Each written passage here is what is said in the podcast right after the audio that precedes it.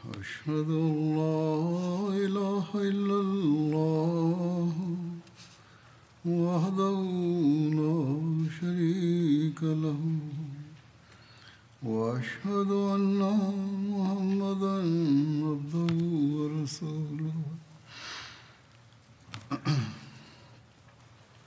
أما بعد فأعوذ بالله من الشيطان الرجيم. بسم الله الرحمن الرحيم. الحمد لله رب العالمين. الرحمن الرحيم. مالك يوم الدين.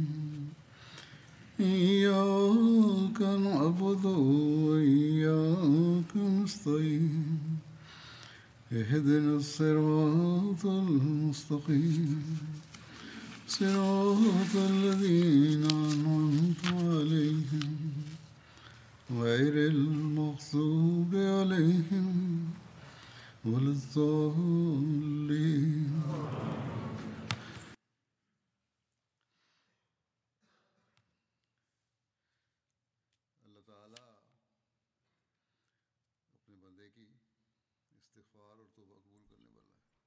Allah accepte l'istighfar, le repentir et la tawba à la pénitence de ses serviteurs, à condition que cette repentance soit sincère, à condition que cette repentance ne s'accomplit pas du bout des lèvres.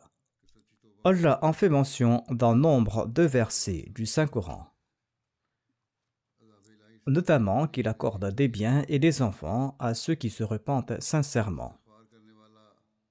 Le repentir est aussi un moyen de se protéger de la punition divine. Celui qui accomplit l'istighfar attire la grâce de Dieu. Dans un verset, Allah accorde en ces termes des bonnes nouvelles à ceux qui accomplissent l'istighfar. Il déclare La wajadullah rahima. Ils auraient assurément trouvé qu'Allah revient sans cesse avec compassion et qu'il est miséricordieux. Mais un istighfar et une torba sincère en sont les conditions. Selon un hadith, Anas rapporte que le saint prophète Muhammad a déclaré celui qui se repent sincèrement ressemble à celui qui n'a jamais péché.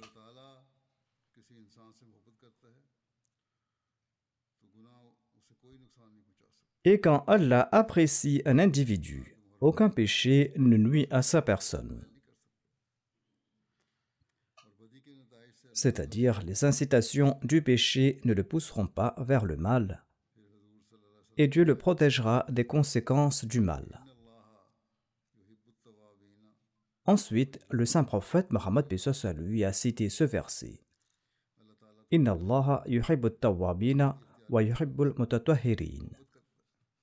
En vérité, Allah aime ceux qui se tournent vers lui avec repentir et il aime ceux qui se gardent purs. On a demandé au prophète d'Allah, au envoyé d'Allah, sallallahu alayhi wa sallam, quel est le signe du repentir? Comment savoir que ce repentir est sincère? L'envoyé d'Allah, puis soit lui, a répondu Le remords et la contrition en sont les signes.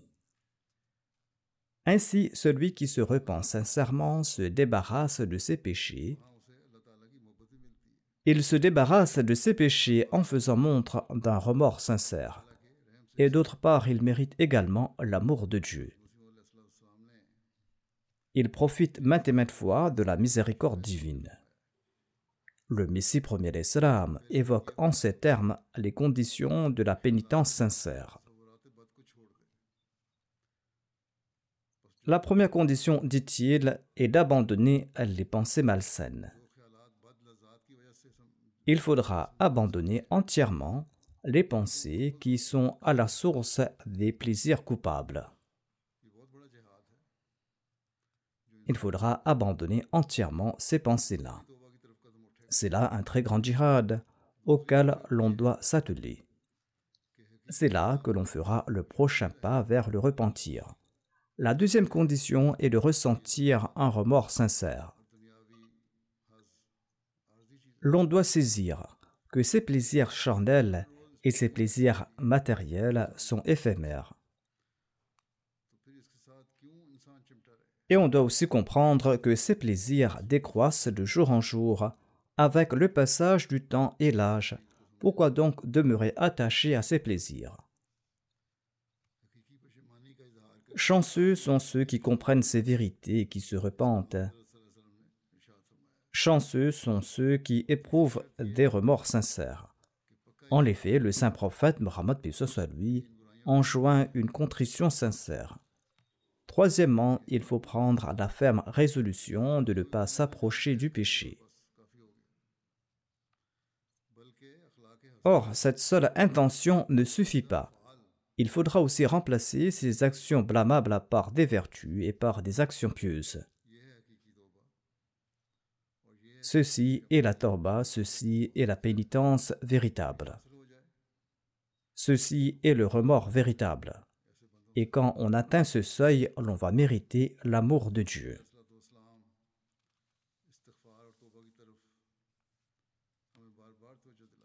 Le Messie premier Islam attire notre attention à mettre prise vers l'istighfar et la torba. Les êtres humains commettent des erreurs. Et lorsqu'ils répètent ces erreurs, ils sont coupables d'un péché après un autre.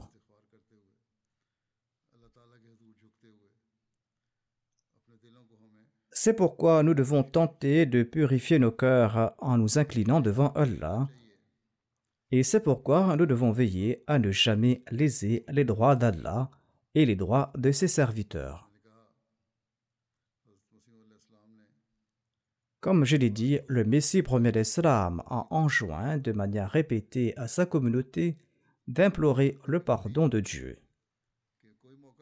Le Messie premier d'Islam en était si préoccupé qu'il a profité de toute occasion afin d'attirer l'attention de sa communauté à ce propos. Le Messie premier d'Islam l'a fait à maintes reprises et dans ses rencontres et dans ses écrits. Ainsi donc, il est très important pour nous d'avoir constamment devant les yeux les paroles du Messie premier d'Islam et de tenter de les suivre à la lumière des commandements et des paroles d'Allah et de son messager, sallam, et ce afin de pouvoir respecter notre serment d'allégeance.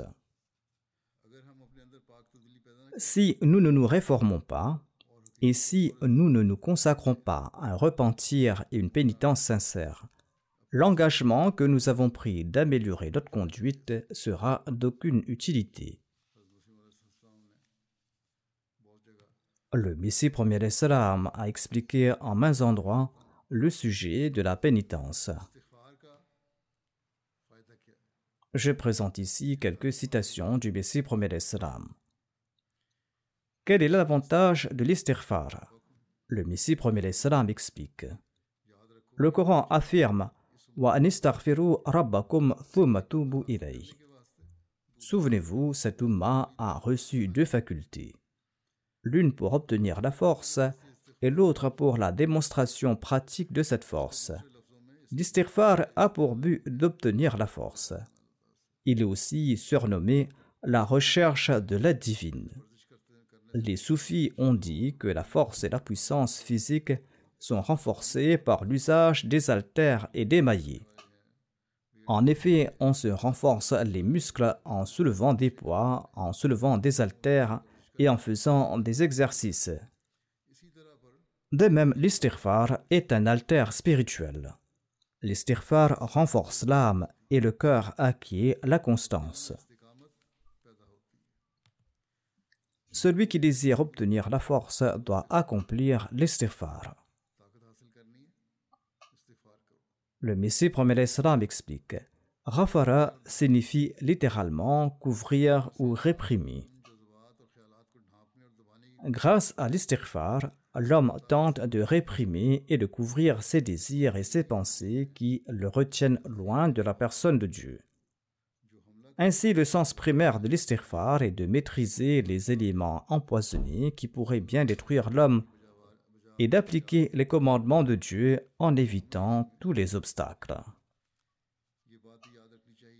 Souvenez-vous qu'Allah a créé deux types d'instincts en l'homme, dit le Messie promet salam. Le premier est l'instinct empoisonné, l'instinct incité par Satan. Le second est l'instinct correctif. Quand un individu devient arrogant et se considère comme important et ne profite pas de cette fontaine curative, eh bien l'instinct empoisonné prend le dessus. Cependant, lorsqu'il se considère indigne et insignifiant, et lorsqu'il ressent le besoin de l'aide de Dieu, Allah crée une fontaine pour cette personne, une fontaine qui fait couler son âme. Ceci est le sens du terme istighfar, notamment le fait de trouver la force pour maîtriser l'instinct empoisonné. En somme, cela signifie se consacrer au culte de Dieu. Premièrement, obéissez au messager. Deuxièmement, demandez l'aide de Dieu à tout moment. Oui, cherchez d'abord l'aide de votre Seigneur. Une fois la force reçue, tournez-vous vers Dieu. Ainsi, il faudra aussi implorer la personne de Dieu afin qu'il vous accorde son soutien. Le Messie premier salam explique Il est évident que l'homme est très faible de par sa nature et que le fardeau de centaines de commandements de Dieu lui pèse sur les épaules. Et certainement il est inhérent à sa nature qu'il soit incapable d'exécuter certains commandements en raison de sa faiblesse. Les commandements sont si nombreux qu'il ne serait peut-être pas en mesure de les exécuter tous. Parfois, dit le Messie premier salam, les désirs de l'âme impérieuse l'emportent sur lui. C'est pourquoi, en raison de sa faiblesse naturelle, s'il se repent et s'il demande pardon suite à une erreur, il mérite d'être sauvé de la mort grâce à la miséricorde divine. En raison des faiblesses de l'homme, il a le droit qu'Allah accepte son repentir sincère et qu'il le sauve. Il est donc certain que si Dieu n'acceptait pas la repentance, ce fardeau de centaines de commandements n'aurait jamais été imposé à l'homme. Cela prouve sans aucun doute que Dieu est At-Tawwab, c'est-à-dire celui qui revient souvent avec compassion et qu'il est Rafour, qu'il est très pardonnant. La repentance signifie qu'une personne abandonne le mal en confessant que même si elle est jetée au feu, elle ne va plus commettre ce mal. Ceci est donc une condition pour le repentir. Quand le repentant se tourne vers Dieu avec cette sincérité et cette détermination, Dieu qui est bon et miséricordieux l'absout du châtiment de ce péché, et ceci est l'un des attributs les plus élevés de Dieu, notamment qu'il protège de la destruction en acceptant le repentir. Si l'homme n'espère pas que son repentir sera accepté, il ne renoncera pas au péché. S'il perd tout espoir dans l'acceptation de son repentir, il ne cessera pas de commettre des péchés. Nombre de gens se demandent à quoi bon sert le repentir si l'on va connaître sans nul doute une mauvaise fin. Non, si vous vous repentez à la fin, Allah vous sauvera. Le Messie premier salam explique. La religion chrétienne croit également à l'acceptation du repentir, mais à la condition que le repentant soit chrétien. Selon l'islam, l'acceptation du repentir n'est pas conditionnée par la religion du repentant la repentance peut être acceptée dans l'observance de toute religion. L'unique péché qui demeure est qu'une personne rejette le livre de Dieu et le messager de Dieu. D'ailleurs, il est absolument impossible qu'on mérite le salut par ses seules actions. Que Dieu accepte notre repentir et nous accorde la force de demeurer à l'abri du péché sont autant de faveurs de sa part. Quelqu'un a demandé au Messie premier l'Islam quelle incantation dois-je réciter? Le Messie premier salam lui a conseillé ceci réciter l'istighfar à foison. L'homme, dit-il, connaît que deux conditions. Soit il ne commet pas de péché, soit Allah le protège des conséquences de ses péchés. Ces deux sens doivent être pris en compte au moment de réciter l'istighfar, notamment soit qu'on ne commet plus de péché, soit qu'on soit protégé des conséquences néfastes de ses péchés. C'est-à-dire qu'Allah nous pardonne et qu'on n'arrive plus à commettre ses péchés. On doit réciter l'istighfar en gardant en tête ces deux objectifs. Premièrement, nous demandons à Allah de couvrir nos péchés antérieurs. Deuxièmement, on lui demande de nous protéger des péchés futurs. Or, de simples paroles ne suffisent pas pour accomplir l'istighfar. L'on doit également prier dans sa propre langue, de tout son cœur au cours de la soirée. Ceci est nécessaire.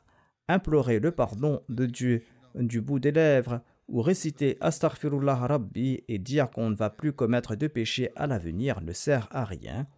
Cela ne sert à rien à moins de prouver qu'on ne commettra plus les mêmes péchés à l'avenir. Le Messie premier l'Islam explique en ces termes le sens de l'istighfar. Il déclare l'istighfar signifie éviter de commettre des péchés et réprimer les aptitudes et les occasions favorisant le péché. Telle est la réalité derrière l'istighfar accompli par les prophètes. Ils sont innocents, mais ils s'adonnent à l'istighfar afin de réprimer la capacité de commettre des transgressions.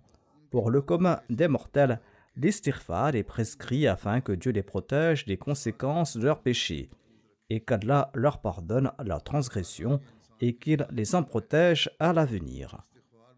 En tout cas, le croyant doit constamment accomplir l'istighfar.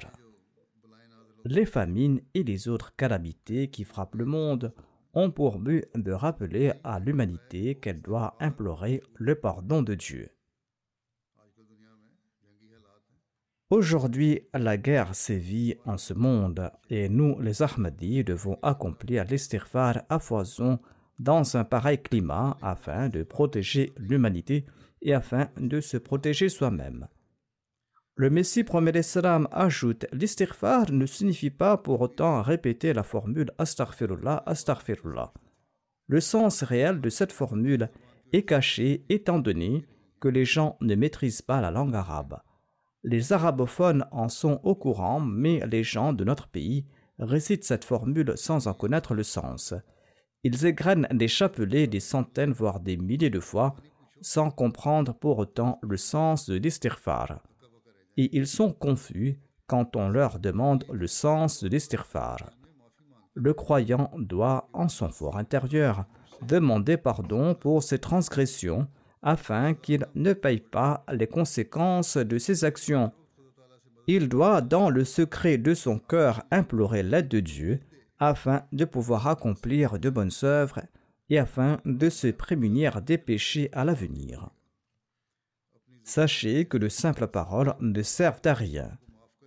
Vous pouvez implorer le pardon de Dieu dans votre langue maternelle afin que Dieu vous absolve de vos péchés antérieurs et afin de vous protéger à l'avenir et afin qu'Allah vous permette d'accomplir de bonnes œuvres. C'est là le sens réel de l'istighfar. Il n'est d'aucune utilité de réciter Astaghfirullah, Astaghfirullah à tout bout de champ tandis que le cœur en ignore le sens.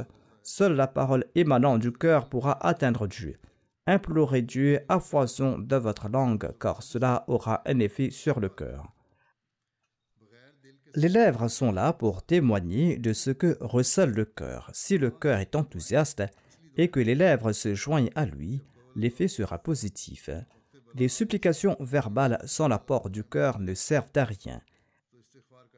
Les véritables prières sont celles qui sortent du cœur, quand l'homme en son cœur supplie Dieu et implore son pardon avant que le frappe le malheur, le Dieu gracieux et miséricordieux éloigne ce malheur. Mais quand la calamité frappe, on ne peut pas la repousser. Il faudra prier avant que ne frappe le malheur et implorer la clémence divine. C'est là qu'Allah va éloigner ses infortunes. Les membres de ma communauté doivent se distinguer celui qui me prête allégeance sans se réformer, et s'il traite sa femme et ses enfants et sa famille de la même manière que dans le passé, eh bien celui-là n'accomplit pas un acte louable. Quel sera l'avantage de ce serment d'allégeance si l'on perpétue ces mêmes mauvais traitements que dans le passé? Après la il faudra être un exemple pour les autres, pour sa famille et ses voisins, tant et si bien qu'il s'exclame que c'est un homme différent. Ceci est le résultat de l'istighfar véritable. Ayez un comportement irréprochable et vous allez certainement inspirer le respect à autrui. Le saint prophète Mohammed lui avait une grande aura et il inspirait un grand respect.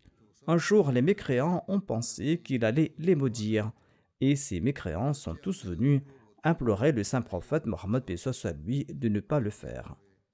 Le véridique inspire certainement le respect. L'on doit se purifier et accomplir des œuvres irréprochables pour la cause divine, et c'est là que vous aurez un effet sur autrui. Le Messie premier l'Islam a aussi déclaré Craindre Allah et devenir muttaki sont des qualités hautement louables. Dieu protège de mille calamités par les moyens de ces qualités. Sans jouir de la protection de Dieu, personne ne peut annoncer qu'il ne sera frappé d'aucun malheur. Personne ne peut ou ne doit s'asseoir sereinement, les calamités frappent soudainement. Qui sait ce qui va se passer la nuit?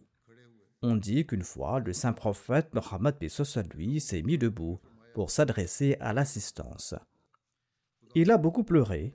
Ensuite, il a déclaré Ô serviteur d'Allah, craignez Dieu. Ô serviteurs d'Allah, craignez Dieu. Les calamités et les aléas sont attachés à l'homme comme des fourmis. Il n'y a aucun moyen de les éviter sauf en s'engageant dans un repentir une pénitence sincère. Ensuite, le Messie promet salam explique L'istighfar signifie demander à Dieu la protection contre le châtiment de ses fautes et de ses péchés passés et demander sa protection contre les péchés futurs les prophètes aussi quémandaient le pardon de Dieu, tout comme le peuple. Certains prêtres ignorants ont critiqué le repentir du saint prophète Mohammed lui. Ici, le Messie premier salam répond à leur critique selon lequel le saint prophète était pécheur, d'où son repentir, qu'Allah nous en préserve. Ces prêtres disent que le repentir du saint prophète, paix lui, prouve qu'il était pécheur. Mais ces ignorants ne comprennent pas que l'istighfar est une qualité des plus sublimes. L'homme est tout naturellement faible, et les prophètes sont conscients de cette faiblesse naturelle de l'homme. C'est pourquoi ils priaient Ô Allah, protège-nous de telle ou telle faiblesse humaine pour que ces faiblesses n'apparaissent pas. Rafara signifie couvrir. La réalité est qu'aucun prophète, aucun saint ou aucun messager ne possède la puissance que Dieu possède. Personne ne peut prétendre qu'il pourra se prémunir du péché par ses propres moyens. C'est pourquoi les prophètes ont également besoin de la protection de Dieu. Dans le but d'exprimer sa servitude à Dieu, le saint prophète, paix soit lui, cherchait la protection de Dieu à l'instar des autres prophètes. Les chrétiens se trompent en disant que Jésus n'a pas imploré le pardon de Dieu. C'est là une erreur, c'est de la stupidité et de l'ignorance de leur part, et ils calomnient ici Jésus. En étudiant l'Évangile, il est clair que Jésus a avoué ses faiblesses et qu'il s'était repenti à maintes reprises. Dites-moi donc quel est le sens de cette phrase qu'il a prononcée Eli Eli lima sabachthani? Pourquoi n'a-t-il pas crié Ô mon Père, ô mon Père Le mot El en hébreu signifie Dieu. Cette expression signifie Aie pitié de moi et accorde-moi ta grâce. Ne m'abandonne pas dans le dénuement. Autrement dit, protège-moi. En fait, en raison des différences linguistiques en Inde, on a perdu le sens du mot istighfar et on considère ces prières comme des incantations, qu'il s'agisse de la sola, qu'il s'agisse de l'istighfar ou de la tauba.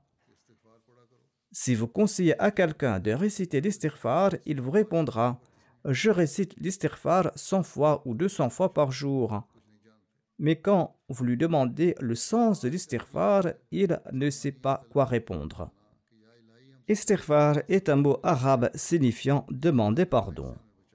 On implore Dieu en disant Ô Seigneur, protège-nous des conséquences néfastes des péchés que nous avons commis auparavant, car le péché est un poison et il aura certainement un effet quelconque.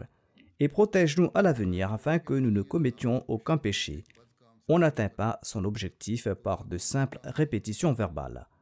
La torba signifie se détourner d'un acte répréhensible avec regret et remords. La torba n'est pas une mauvaise action, il est dit que le repentant est très cher à Dieu. Dieu est également Tawwab, c'est un de ses noms. Cela signifie que lorsqu'une personne regrette ses péchés et ses mauvaises actions, et lorsque cette personne jure de s'abstenir de ses pareilles actions à l'avenir, Allah se tourne vers elle avec miséricorde. Allah se tourne davantage vers l'homme que l'homme ne se tourne vers Dieu. Selon un si un individu se tourne vers Dieu d'un empan, Allah se rapproche de lui d'une coudée. Si l'homme marche vers Dieu, Dieu court vers lui. Autrement dit, si une personne se tourne vers Dieu, celui-ci fait montre d'une miséricorde, de grâce et de clémence sans pareil à son égard. Mais s'il se détourne de Dieu, cela importe peu à Dieu. Le Messie premier l'Islam explique en ces termes la réalité de l'istighfar. Il déclare Sachez que le Coran nous présente ces deux noms d'Allah, Al-Hayy et Al-Qayyum. Al-Hayy est celui qui est vivant et qui accorde la vie aux autres. Al-Qayyum est celui qui existe de lui-même et qui soutient tout. Le soutien externe et interne de toute chose ainsi que la vie de cette créature dépend de ces deux attributs. L'attribut Al-Hayy exige qu'on adore Dieu, et le reflet correspondant se trouve dans la prière C'est toi seul que nous adorons de la sourate Al-Fatiha. Et l'attribut Al-Qayyum exige qu'on implore son soutien par le truchement des paroles Yakanestein C'est de toi seul que nous implorons le secours. Dieu ne nous a pas abandonnés après notre création. Il ne ressemble pas à ce maçon dont la mort n'affecte aucunement l'édifice qu'il a bâti. L'homme, quant à lui, a constamment besoin de Dieu. D'où l'importance de demander constamment la force de sa part. Ceci est le sens de l'istighfar. C'est là le premier sens de l'istighfar, et son sens a été élargi pour inclure ceux qui commettent des péchés afin qu'ils se protègent des mauvaises conséquences de leurs péchés. Ainsi donc, même si l'on n'a pas commis de péché, on a besoin d'accomplir l'istighfar afin de se maintenir en vie et afin de mériter la protection de Dieu. Mais le but premier est de se prémunir des faiblesses humaines, dit le Messie premier l'Islam. Celui qui, étant humain, ne considère pas l'istighfar comme essentiel est un athée désinvolte. Le Messie premier l'Islam explique en ces termes le sens de l'istighfar. Le péché est un germe qui circule dans le sang de l'homme. L'istighfar, le repentir, en est le remède. Mais que signifie l'istighfar? Il s'agit d'implorer la protection d'Allah contre les conséquences néfastes des péchés qu'on a commis et de se prémunir des transgressions susceptibles d'être commises en raison de ces faiblesses humaines L'istighfar signifie que nous évitions de commettre ces péchés et de réduire en cendres la disposition à en commettre. L'époque que nous vivons est terrifiante, d'où l'intérêt de se consacrer à la torba et à l'istighfar. Il faudra aussi s'analyser constamment. Les adeptes de toute religion et de toute confession, ainsi que les gens du livre, acceptent que l'aumône éloigne certes la punition, mais avant que celle-ci ne frappe. Quand s'abat le châtiment, l'aumône ne sert à rien. Dès à présent, demandez pardon pour vos péchés et faites votre pénitence afin que votre tour n'arrive pas et afin qu'Allah vous protège. Face à la situation du monde d'aujourd'hui, nous devons implorer le pardon divin à foison, comme je l'ai dit, qu'Allah nous protège de tous ces maux et de ces calamités. Le Messie premier explique la réalité du repentir en ces termes. N'oubliez pas que rejeter le repentir et le pardon, c'est en fait fermer la porte au progrès humain. Celui qui nie la réalité du repentir ferme la porte du progrès, car il est clair pour chacun que l'homme n'est pas parfait, mais qu'il a besoin d'être perfectionné. Après sa naissance, l'homme élargit progressivement son savoir. L'homme ne naît pas érudit dès le premier jour. De même, après sa naissance, et lorsqu'il commence à prendre conscience, son état moral est très bas. Si l'on réfléchit sur la condition de jeunes enfants, l'on va constater que la plupart veulent se battre avec d'autres enfants pour des moindres broutilles. Ils mentent souvent lors des conversations et ils insultent d'autres enfants. Certains d'entre eux ont aussi l'habitude de voler. Ils ressentent de la jalousie à l'égard des autres et ils sont avares. Ensuite, quand le plaisir de la jeunesse prend le dessus, l'âme impérieuse qui incite au péché prend le dessus. Et ils commettent ainsi des actes indignes qui tombent dans la catégorie de la débauche. En bref, pour la plupart des gens, la première étape est celle d'une vie impure. Leur société et leur milieu les rend impurs.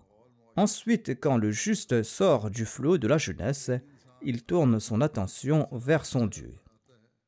Quand une personne vertueuse constate comment ses abjections se répandent dans le monde, eh bien, il se tourne vers Dieu. Suite à cette prise de conscience, il se détourne de toute action répréhensible en accomplissant une véritable repentance. Ensuite donc, il se repent et il se soucie de la purification de son âme. Telles est en général les étapes de la vie humaine que l'humanité doit traverser. S'il en ressort que le repentir n'est pas accepté, cela va prouver clairement que Dieu n'a pas l'intention d'accorder le salut à quiconque.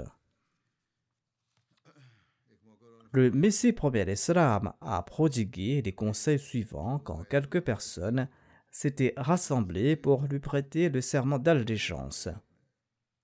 Le Messie premier d'Islam a déclaré donc L'intention de Dieu est que l'homme accomplisse la Torbatun Nusur, c'est-à-dire la vraie pénitence, et Dieu souhaite que l'homme prie afin qu'il ne commette plus de péché et pour qu'il ne soit pas humilié ni dans l'au-delà ni en ce monde. Tant qu'on ne parle pas de manière raisonnée et tant qu'on ne s'humilie pas, les propos ne parviennent pas à Dieu. Selon les soufis, le cœur s'endurcit si 40 jours s'écoulent et qu'on n'a pas pleuré dans la voie de Dieu. L'expiation d'un cœur dur est qu'on pleure dans la voie de Dieu. Il existe différents facteurs le poussant à le faire. L'homme soit examiné et doit se soucier de ses actions passées et doit se soucier de sa condition. Il doit examiner sa vie, il doit examiner ses situations douloureuses du passé. C'est là que son cœur va frémir. Celui qui prétend éviter le péché est un menteur. Là où il y a du sirop, il y aura aussi des fourmis. De même, les défauts de l'âme n'abandonnent pas l'homme. Comment s'en libérer? Sans la grâce et sans la miséricorde de Dieu, l'homme ne peut éviter le péché. Aucun prophète, aucun saint ne s'enorgueillissent de ne commettre aucun péché. Ils ont toujours demandé la grâce de Dieu. L'estirfar du prophète signifie qu'il souhaite que la main de Dieu ne l'abandonne pas. Sinon, si une personne est laissée à elle-même, elle ne sera jamais innocente et elle ne sera jamais en sécurité. Ainsi donc, le prophète a prié Ô Allah, éloigne-moi de mes fautes, de mes manquements. Ces prières véhiculent également ces mêmes sens de l'estirfar. Le but de l'adoration est que l'homme se place sous la protection de Dieu.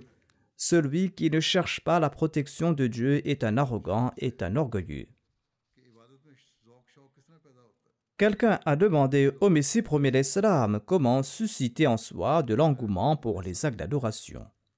Aujourd'hui encore, on pose des questions à ce propos. Le Messie premier d'Islam déclare Vous n'êtes pas à même d'engendrer de la passion et du plaisir pour l'accomplissement de bonnes œuvres et pour les actes d'adoration. Cela dépend de la grâce de Dieu. C'est lui qui vous accorde cette possibilité. Il ne faut pas s'en inquiéter, il faudra implorer Dieu sans cesse pour qu'il vous accorde sa grâce et sa force. Il ne faut pas se lasser de prier en ce sens.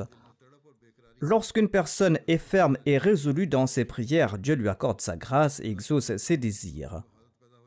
Si vous êtes anxieux et agité pour développer cette passion pour vos actes d'adoration, vous devez demeurer inébranlable et vous allez atteindre votre but en fin de compte. En d'autres termes, on ressent cette passion, ce plaisir et on savoure ces actes d'adoration. Mais si on ne fait pas d'effort et si on se contente de réciter une simple formule, eh bien ceci est contraire aux lois et à la pratique d'Allah. Celui qui éprouve Allah de cette façon se moque de la personne de Dieu et connaîtra la ruine. Souvenez-vous que vos cœurs sont entre les mains d'Allah, sans sa grâce vous serez chrétien ou athée le lendemain. C'est pourquoi vous devez constamment chercher sa grâce et son aide par la prière, et vous devez suivre fermement le droit chemin. Celui qui devient indépendant de Dieu se dit à Satan. Pour éviter cela, il faudra constamment quémander le pardon de Dieu afin d'être protégé contre le poison et les pulsions qui cherchent à vous détruire. Ainsi, pour atteindre un haut niveau d'adoration, il est nécessaire d'implorer la clémence divine d'accomplir l'estirfar. Le Messie premier salam nous explique le secret pour se protéger du châtiment de Dieu. Il faut se repentir et implorer le pardon divin. Sans le repentir, sans le pardon de Dieu, on ne peut rien obtenir. Tous les prophètes annoncent que Dieu pardonnera à celui qui se repent. Accomplissez vos soins-là, implorez l'aide de Dieu pour éviter les péchés à venir et demandez pardon pour vos péchés passés. Repentez-vous sans cesse afin que le penchant naturel de l'homme à pécher ne se manifeste pas. Il existe deux forces dans la nature humaine. L'une est l'aptitude à accomplir de bonnes œuvres et l'autre est la force de commettre le mal. Il revient à Dieu de retenir cette force du mal à distance. Cette force existe en l'homme à l'instar d'une pierre à feu capable d'engendrer des étincelles. Le Messie premier l'Islam a ensuite cité ce verset du Saint-Coran dans lequel il est dit Souvenez-vous, cet Ummah a reçu deux facultés, l'une pour obtenir la force et l'autre pour la démonstration pratique de cette force, c'est-à-dire la torba, le fait de se tourner vers Dieu, et ensuite l'istighfar qui a pour but d'obtenir la force. L'istighfar est aussi surnommé la recherche de l'aide de Dieu. Les soufis ont déclaré que la force et la puissance physique sont renforcées par l'usage des haltères et des poids. De même, l'istighfar est un altère spirituel. L'istighfar renforce l'âme et le cœur acquiert la constance. Celui qui désire obtenir la force doit accomplir l'istighfar.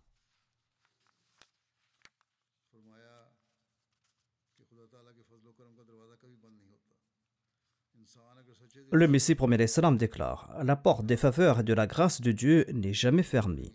Si une personne se tourne vers Dieu avec un cœur sincère, Dieu est très pardonnant et miséricordieux et il va accepter son repentir. Se demander si Dieu pardonnera un jour les pécheurs et de l'insolence et du mépris à son égard. Les trésors de sa miséricorde sont vastes et infinis, il n'y a pas de pénurie dans sa cour et sa porte n'est jamais fermée pour personne. Sa miséricorde n'a rien à voir avec les emplois des Anglais qui nécessitent une éducation poussée. Ceux qui s'efforcent de se tourner vers Dieu vont atteindre des rangs élevés en conséquence. Ceci est une promesse certaine. Celui qui désespère de Dieu et meurt dans cet état d'ignorance est vraiment malheureux et malchanceux. Certes, la porte de la grâce de Dieu se ferme au moment de la mort. Au moment du trépas, il n'y a plus d'espoir donc. Dans l'idiome arabe, la torba, le repentir, signifie le retour. C'est pour cette raison que Dieu porte le nom At-Tawwab dans le Saint-Coran, celui qui revient souvent. Cela signifie que lorsqu'une personne se débarrasse d'un péché en se tournant vers Dieu avec un cœur sincère, Dieu se tourne davantage vers elle. Cela est conforme à la loi de la nature. Dieu a inscrit dans la nature humaine que lorsqu'une personne se tourne vers une autre avec un cœur sincère, le cœur de cette dernière s'adoucit également pour elle. Comment la raison peut-elle accepter que lorsqu'un serviteur se tourne vers Dieu avec un cœur sincère, Dieu ne se tourne pas vers lui? En effet, Dieu est bienveillant et miséricordieux, et il se tourne davantage vers son serviteur. C'est pourquoi, dans le Saint-Coran, Dieu porte le titre At-Tawwab comme je viens de l'évoquer, c'est-à-dire celui qui revient toujours. L'homme se tourne vers Dieu par le biais du remords, de l'humilité et de la douceur, et Dieu se tourne vers lui par le biais de la miséricorde et du pardon. Si cette miséricorde n'était pas un des attributs de Dieu, personne n'aurait eu le salut. Il est dommage que les gens ne réfléchissent pas aux attributs de Dieu et dépendent entièrement de leurs actions. Dieu a créé pour l'homme des milliers de bienfaits sur terre, et ce, sans aucune action de sa part.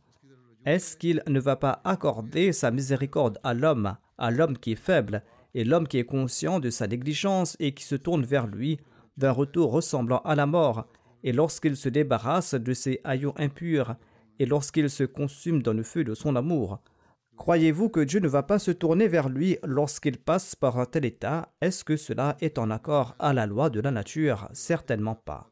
Celui qui dit cela est un menteur et la malédiction de Dieu frappera les menteurs. Ensuite, le Messie promet l'Islam déclare Rappelez-vous qu'abandonner Allah et compter uniquement sur ses moyens et ses plans et de la folie. Apportez un tel changement en votre vie comme si vous étiez entré dans une nouvelle vie grâce à l'istighfar. Implorez le pardon à profusion. Ceux qui sont engagés dans les activités mondaines et qui n'ont pas le temps doivent s'inquiéter davantage. Ceux qui disent qu'ils n'ont pas le temps pour Dieu en raison de leur occupation mondaine doivent s'inquiéter davantage. Leur emploi et leur occupation professionnelle les poussent souvent à négliger leurs obligations envers Dieu. En cas de nécessité absolue, il est permis de combiner les prières de Zohar et d'Asra, de Maghrib et. Cependant, la bonne façon de procéder est de prier à l'heure prévue. Le Messie promet l'Islam déclare Je sais aussi que vos employeurs vous permettront de prier si vous leur en demandez la permission. Si l'on demande à ses supérieurs la permission d'accomplir la prière, ils l'accordent souvent même s'ils ne sont pas musulmans. C'est uniquement en raison de ces faiblesses qu'on cherche des excuses absurdes pour renoncer à la Salah. Ne lisez pas les droits d'Allah et de sa création. Remplissez vos obligations avec intégrité.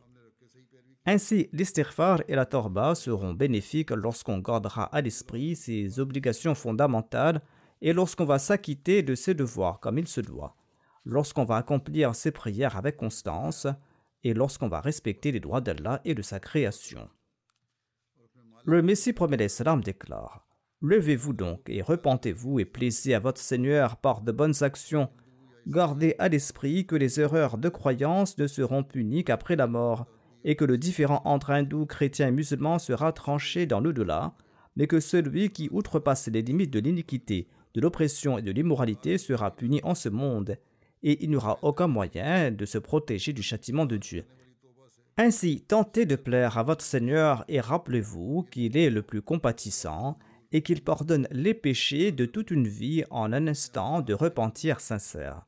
Ne désespérez pas de son pardon. Rappelez-vous que vous serez sauvé que par sa grâce et non par vos efforts.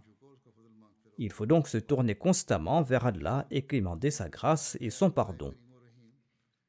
Ô notre Dieu miséricordieux et compatissant, aie pitié de nous, car nous sommes tes serviteurs et nous nous sommes jetés sur ton seuil. Amin. Qu'Allah nous permette de profiter des prières du Messie premier l'Islam et que nous puissions implorer le pardon de Dieu et nous tourner vers Dieu en saisissant le sens véritable de la Torba et de l'istighfar. Je vais mentionner quelques personnes qui sont décédées récemment et je vais diriger leurs prières funéraires en absence de leurs dépouilles. La première décédée est la respectable Ansa Begum Sahiba, la fille de Hazrat Mir Mohammad Ishaq Sahib. Elle est décédée récemment à l'âge de 93 ans. Wa inna ilayhi. Par la grâce d'Allah, elle était Moussia, elle est née Kadian. Hazrat Mir Nasir Nawab Sahib était son grand-père paternel. Sa mère s'appelait Hazrat Saliha Begum Sahiba. Elle était la fille de Pir Manzour Mohammad Sahib. La défunte a fait ses études élémentaires à Kadian. Allah lui a accordé deux fils et une fille. La défunte était mariée à feu Kazi Shaukat Sahib. Mir Mahmoud Ahmad Nasir Sahib écrit de bois à propos de sa sœur. Elle dit elle était très simple et elle était gentille et innocente. Avant de se marier, notre sœur s'occupait de toute la famille. Il relate ceci à propos de la défunte. Durant les premiers temps arabois, il n'y avait pas d'électricité et la chaleur était extrême arabois à l'époque, et les gens vivaient dans des maisons en terre battue. Et nous restions tous dans la même pièce pour éviter la chaleur, car cette pièce était équipée d'un éventail au plafond qu'on faisait bouger à l'aide d'une corde. Sans que personne ne le demande pour notre confort, notre sœur, la défunte, sortait et tirait sur la corde pour que nous puissions dormir tous à l'aise. Elle avait une grande passion, une passion désintéressée pour servir les autres. Les enfants de la défunte écrivent Notre mère était une musulmane Ahmadi très sincère. Elle remplissait tous ses devoirs en tant qu'épouse. Elle était d'une nature très simple et très aimante. Elle parlait très simplement des incidents marquants et pleins de sagesse de la vie du saint prophète Mohammed lui, de ses califes et de ses compagnons.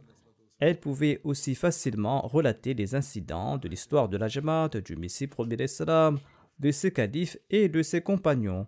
Elle enjoignait ses enfants et généralement les autres à demeurer fidèles envers leur foi et de mener une vie digne. Elle était également très active au service de la communauté, et sa plus grande qualité était sa compassion pour l'humanité. Elle avait également une grande passion pour la propagation du message de l'islam. Et lorsqu'elle voyageait, elle se rendait au terminal de l'aéroport et prêcher le message de l'islam à tout le monde, y compris aux pilotes. Ses manières étaient des plus belles et simples, elle était très douée pour les discours. Sa nièce Amatul Kafi Sahiba déclare quant à elle L'éducation impartie par ses parents était si solide qu'elle ne s'en est jamais écartée. Elle avait une telle passion pour le service de la foi qu'elle se rendait régulièrement à la mosquée de New York pour la nettoyer. Les gens disent que tant qu'elle était en bonne santé, chaque fois qu'elle se rendait au marché, elle propageait le message de l'islam aux autres, les gens de tout horizon, selon leur compréhension et dans leur langue. Elle avait une grande passion pour les nécessiteux et les démunis. Qu'Allah permette à ses enfants de perpétuer ses bonnes œuvres et qu'il lui accorde son pardon et sa miséricorde et qu'il élève son rang. La deuxième défunte et la respectable Bushra Akram Sahiba de Sialkot. Elle est décédée récemment. Wa. Elle était née en 1955 à Batala, dans le district de Sialkot. Parmi ses qualités, on peut citer sa vertu, sa droiture, son assiduité à la prière et au chêne, et sa sincérité. Elle était hospitalière, elle se souciait des pauvres, elle avait un grand amour pour le califat, elle avait un grand respect pour les wakifin et zindagi, elle laisse derrière elle son mari, trois filles et un fils. Son fils Shahriyar Babar Shehzad est missionnaire de la communauté en Sierra Leone et il n'a pas pu assister aux funérailles de sa mère en raison de sa présence sur le terrain. Son fils le missionnaire écrit ceci. Ma mère était très heureuse lorsque j'ai été accepté à la Jamia. Elle m'a demandé ce que les responsables de la Jamia m'avaient posé comme question. Et je lui dis que les responsables m'ont demandé qui va s'occuper de mes parents si je dédie ma vie, étant donné que je suis leur fils unique. J'ai présenté ma réponse, mais ma mère a déclaré Si j'avais sept fils, je les aurais tous dédiés. Son fils ajoute Durant ces derniers jours à l'hôpital, je l'ai appelée pour lui demander comment elle se portait. Bien qu'elle était souffrante, elle m'a dit qu'elle se portait bien et qu'elle suivait les prescriptions des médecins. Elle m'a également dit que si quelque chose lui arrivait, je ne devais pas m'en inquiéter, et que je devais rester en Afrique et que je ne devais pas inquiéter mes enfants. Tu es un Wakfi Zindagi et tu dois demeurer patient. Voilà ce que lui a dit sa mère. Il ajoute C'était là les dernières paroles de ma mère. Elle était soucieuse des pauvres et des veuves et elle leur apportait de l'aide financière. Chaque fois qu'elle recevait la récolte de blé ou de riz, elle leur attribuait leur part. Qu'Allah lui accorde son pardon et sa miséricorde, et qu'Allah accorde de la patience à ses enfants. La troisième défunte se nomme Musarat Jahan Saheba, épouse de Chaudhry Mohamed Akhtar Saheb de l'Australie. Elle est décédée récemment à l'âge de 87 ans. Inna lillahi wa raji'un. Le grand-père paternel de la défunte était Hazrat Babu Mohammad Afzal Aujalvi Saheb, un compagnon du Messie premier salam, et elle a été élevée en sa présence. La défunte a subi une hémorragie cérébrale et elle était alitée depuis 16 ans. Son fils Zahid et sa belle-fille se sont occupés d'elle avec grand soin. Sabru raconte Durant sa vie active, elle ne m'a pas traité comme si j'étais sa bru, mais comme si j'étais sa fille.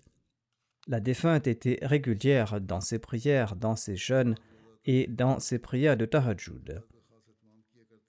Elle était très vigilante concernant ses prières, ses actes d'adoration. Elle avait consacré un endroit à la maison pour l'adoration de Dieu. Elle venait à pied du quartier d'Arululum pour assister au Dars du Saint-Coran à la mosquée Mubarak Arabwa, tant qu'on y organisait le Dars là-bas. Et elle s'y rendait également durant les dix derniers jours du Ramadan pour les prières de Taravi. Elle avait un grand amour et un grand respect pour le califat. Son mari était chef de gare. Et là où il était affecté, la défunte organisait des cours du Saint-Coran pour les enfants chez elle et quand elle s'est installée à Rabat, elle organisait aussi des cours du Saint-Coran à Rabat. Elle laisse derrière elle son mari, trois fils et trois filles. Son fils cadet, Hafiz Rashid Javed, est un Waqfi et il occupe le poste de Nazim Darul Qaza à Rabat. Qu'Allah accorde son pardon et sa miséricorde à la défunte et qu'il permette à ses enfants de perpétuer ses bonnes œuvres. Le quatrième défunt est le respecté Nasir Ahmad Qureshi Saheb des États-Unis. Il est décédé récemment à l'âge de 86 ans. Inna lillahi wa. Il était marié à Amtul Bari Nasir Saheba, qui a été longtemps secrétaire de l'Ishat au sein de la Lejna Imaïla de la ville de Karachi. Le défunt laisse derrière lui son épouse, deux fils et trois filles. L'un de ses petits-fils, Wakas Khurshid, est missionnaire et un autre de ses petits-fils étudie à la Jamia du Canada. Le père du défunt était le respecté Mohammad Shamsuddin Bagalpuri. L'Ahmadiyya a été introduit dans leur famille en 1913, quand le respecté Molvi Abdul Majid Saheb, le père de Hazrat Sayyida Sara Begum Sahiba, épouse du deuxième calife, avait organisé une rencontre dans cette région et a présenté des arguments en faveur de la véracité du Messie premier d'Islam. Ainsi donc, le père du défunt a été très touché et influencé et il est parti à la rencontre de Molvi Abdul Majid Sahib sur l'estrade. On lui a offert des ouvrages sur l'Ahmadiyya. Il a lu ces ouvrages et il a développé par la suite une passion pour l'Ahmadiyya. Il a aussi pris en ce sens et par la suite, Allah lui a montré dans un rêve le visage béni du Messie premier d'Islam et il a vu d'autres rêves bénis. Il a écrit une lettre au premier calife et il lui a prêté allégeance. C'est ainsi qu'il était un des premiers Ahmadis de Bagalpur. En raison d'une opposition des plus extrêmes, il a émigré à Kadian avec sa femme et ses enfants, et il n'a cessé de grandir dans sa sincérité et son amour pour l'Ahmadiyya. Il a également servi comme chauffeur du deuxième calife. Nasir Qureshi le défunt quant à lui, est né à Kadian. Après la partition de l'Inde, il a déménagé à Karachi où il a fait ses études. Il a fait ses études avec beaucoup d'efforts et de dévouement malgré des conditions très difficiles. Il a obtenu une licence en génie électrique. Ensuite, il a travaillé au département des téléphones et il a progressé jusqu'au rang de directeur général et lorsqu'il a pris sa retraite, il avait la réputation d'un dirigeant travailleur et intègre.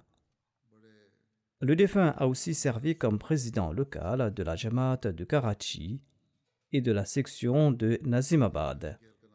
Il a également vécu ailleurs où il a également exercé les fonctions de président local. Qu'Allah lui accorde son pardon et sa miséricorde.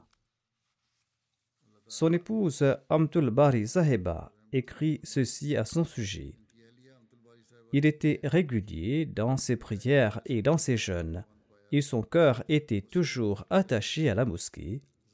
Il était un mari responsable et il prenait grand soin de l'éducation et de la formation de ses enfants. Il aidait également ceux qui étaient dans le besoin Il avait un grand amour pour le califat et il parlait toujours avec franchise et honnêteté. Par la grâce de Dieu, il était un moussi. Qu'Allah permette à ses enfants de perpétuer ses bonnes œuvres.